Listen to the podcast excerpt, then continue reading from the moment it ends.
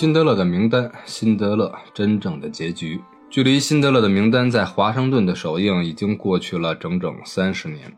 片中讲述的人物和历史事件，如今也有大半个世纪了。尽管通过电影的传播，辛德勒已成为国际意识的代名词，然而细究之下，历史上对辛德勒的评价却始终未曾达到一致。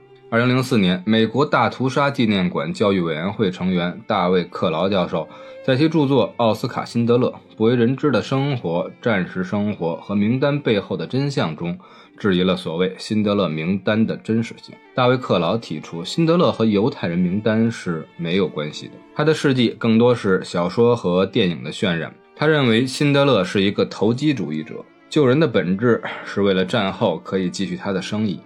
一份被披露的捷克的秘密警察档案中如此记载：在二十世纪三十年代的时候，辛德勒曾在德国的军事反间谍组织中工作过。辛德勒是一名纳粹党员，一个商人、酒鬼、登徒子。他靠着战争发财，这是事实。辛德勒在二战中冒着生命危险救了一千多名犹太人，这也是事实。这些名词加在一起。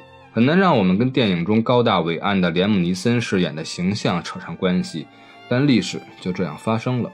正是这么一个兼具负面身份和正面事迹的人，加剧了那段历史的复杂程度，甚至影响到了如今我们对于犹太人的看法。从未列出的名单，从未见过的红外套女孩。看过电影的大家都知道，当纳粹官员们准备关闭普拉绍夫。将囚犯送往死亡集中营时，辛德勒利用自己的影响和财力，避免了为他工作的男女被转移到更糟糕的环境，比如奥斯维辛的毒气室。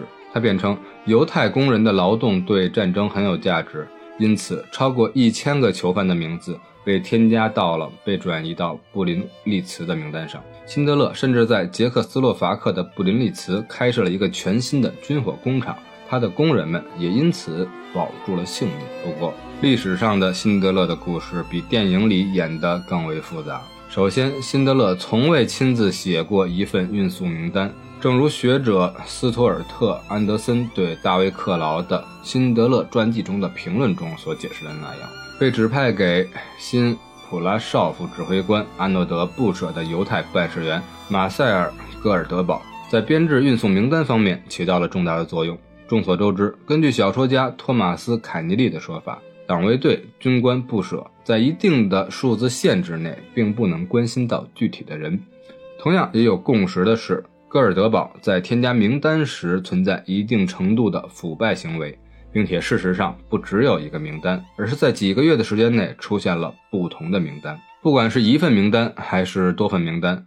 众多犹太人因此获救是客观事实。那么，辛德勒到底是如何做到的呢？根据营地指挥官阿蒙戈特的犹太秘书米特克比姆伯的说法，辛德勒很快和阿蒙戈特建立了联系，其中涉及到礼物，比如钻石等。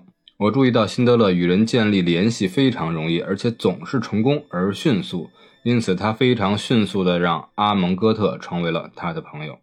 总之，辛德勒是一个长袖善舞的商人。他用金钱、美酒、美女贿赂高官，并与他们迅速地打成一片。同时，他找犹太人投资，雇佣犹太会计，招犹太工人。一切的出发点确实是为了赚钱。辛德勒的改变源自那一次策马上山，他亲眼目睹德军在克拉格夫格都的清场行动中。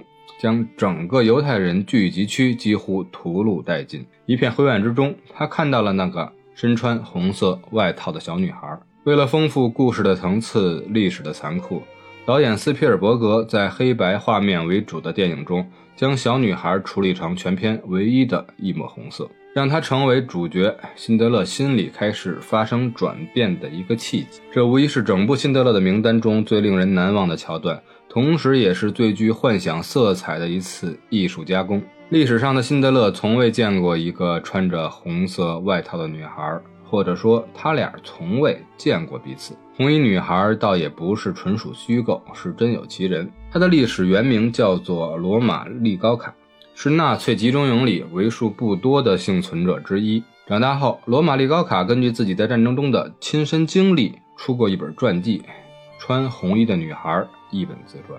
我不知道在历史上，辛德勒到底有没有被一个穿着红色外套的女孩激励过。但对于观者而言，得知了女孩在现实中得以幸存，这其实也似乎是一个极有意义的心理慰藉。了不起的辛德勒夫人，在电影片尾变回彩色之后，有许多演员和角色原型来到辛德勒的墓前纪念。其中有位坐着轮椅的老太太，她就是历史上辛德勒的妻子艾米丽·辛德勒。艾米丽生于1907年10月22日，生长在一个讲德语的家庭。她的家乡位于现在的捷克共和国。1927年，20岁的辛德勒为了推销父亲工厂的农产品，来到了艾米丽家中。当时，辛德勒的父亲是苏塞德地区最大的地主。1928年，艾米丽与奥斯卡·辛德勒结婚，并和他一起移居了波兰，开了一家工厂。也就是后来在战争中救助犹太人的工厂。我们知道的是，得益于辛德勒的左右逢源，在一些犹太工人和亲信的建议下，工厂才从伯乐搬到了捷克斯洛伐克的布伦利茨。我们不知道的是，当年率先成功阻止德国纳粹把一百二十多名犹太人送到奥斯维辛集中营的关键人物，其实是艾米丽。之后，在为工厂寻找新址的问题上，也少不了她的出谋划策。艾米丽在得知了丈夫的秘密工作之后，不仅没有反对，反而不惜卖掉了自己的珠宝，以换购药品和黑市上的供应品。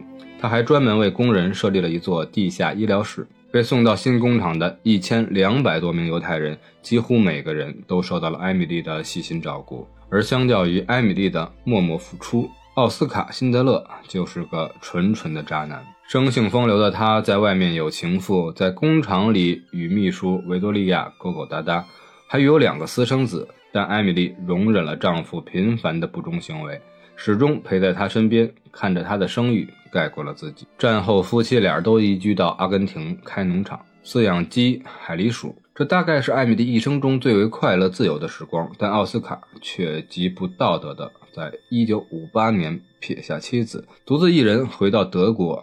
此后余生，夫妻二人再没有见过面。几十年的时间里，辛德勒夫妇的事迹被辛德勒名单幸存者奥波德·费弗伯格不断宣传，而后被澳大利亚的作家托马斯·肯尼利写成小说，直到1993年被导演斯皮尔伯格搬上大荧幕，一举赢下奥斯卡的最佳影片。大概是从文艺作品传播性的角度考虑，斯皮尔伯格和编剧将其弱化成为一个边缘配角。以至于大部分走出影院的观众甚至都没有意识到艾米丽·辛德勒的存在。辛德勒的名单上映后取得了巨大的反响，斯皮尔伯格也给艾米丽·辛德勒寄去了一份五万美元的慰问金。然而，这依然令艾米丽感到不满。按演员片酬来说，艾米丽本人仅仅在片末出场五秒钟，五万美元绝对不低。但考虑到该片的意义和艾米丽的义举，老太太的抱怨不无道理。正如在1999年接受一家德国电视台的专访中，她所说的：“奥斯卡是英雄，那我呢？我也救了许多犹太人，而且比他救的更多。那些文件上也有我的签名，所以他不应该叫辛德勒的名单，应该叫辛德勒夫妇的名单。”在丈夫去世后。一直双居阿根廷的艾米丽十分希望回到祖国德国度过自己的晚年。经过多方周旋，德国巴巴伐利亚的一家敬老院于2001年7月将她接回德国。但年事已高的她不久就得了重病。2001年10月5日，艾米丽·辛德勒逝世，享年94岁。《卫报》在艾米丽·辛德勒去世时这样报道。艾米丽·辛德勒始终坚称，拯救工人的文件是她签署的，而不是她丈夫。她去找了布伦利茨的市长，她的游泳老师，获得了拯救工人生命的许可证。事实上，布伦利茨的工人也从未工作过，并且自己也花了大部分时间努力养活他们。当被问到他为什么愿意冒着如此大的风险来帮助这么多人时，他回道：“为了人，我只想说人道。我没有能力帮助一个人。”我会帮助任何人，在那些时候，我有能力帮助一个人，而且也是出于慈善的目的，我会去帮助。人道是我的原则，我不能容忍不公平，这是我在父母家学到的。不公正，我不能容忍。救助犹太人的辛德勒被犹太人救助了。二战行将结束之际，工厂内的犹太人将仅存的金牙融化，为辛德勒铸造了一枚戒指，并在上面刻了一句犹太法典上的希伯来经文：“救一命，即救全世界。”电影《辛德勒的名单》的结尾就停在了这一感人的画面中。历史上，辛德勒的善举确实令人敬佩。然而，电影并未揭示辛德勒在战后的命运和犹太人社群对他的回报。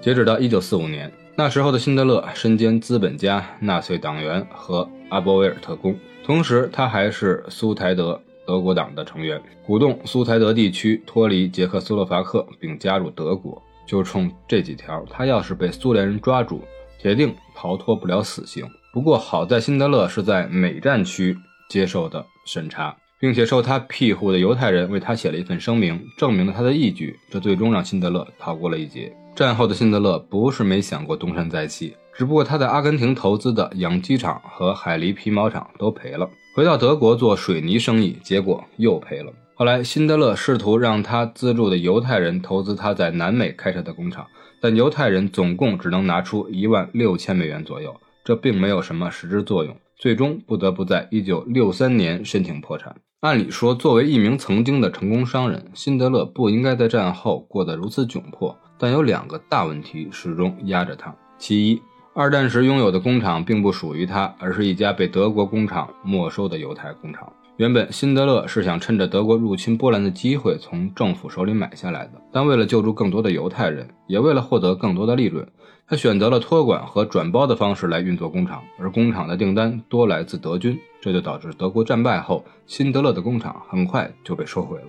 其二，辛德勒的身份太复杂，由于他本身的前纳粹党员身份，经商时总会在明里暗里遭到排挤，并且因为辛德勒帮助过犹太人，战后残存的种族主义者将其视为叛徒，骂他是亲吻犹太人的猪。最后，他只能靠政府救济金。勉强度日。一开始陷入了经济困境的辛德勒，曾向美国犹太人联合分配委员会申请了一份经济补偿救助。不管怎么说，自己有恩于他们，要点补偿不过分。可令人震惊的是，这些犹太人成立了一个专项财务审计小组，对辛德勒战时的财务支出进行了一番核对，在一九四八年给予了他一点五万美元的补偿金。放到四十年代，这的确不是一笔小钱。然而值得一提的是。辛德勒统计过自己为了救助犹太人所花费的开销是超过一百零五点六万美元，这倒也并非刻意夸大。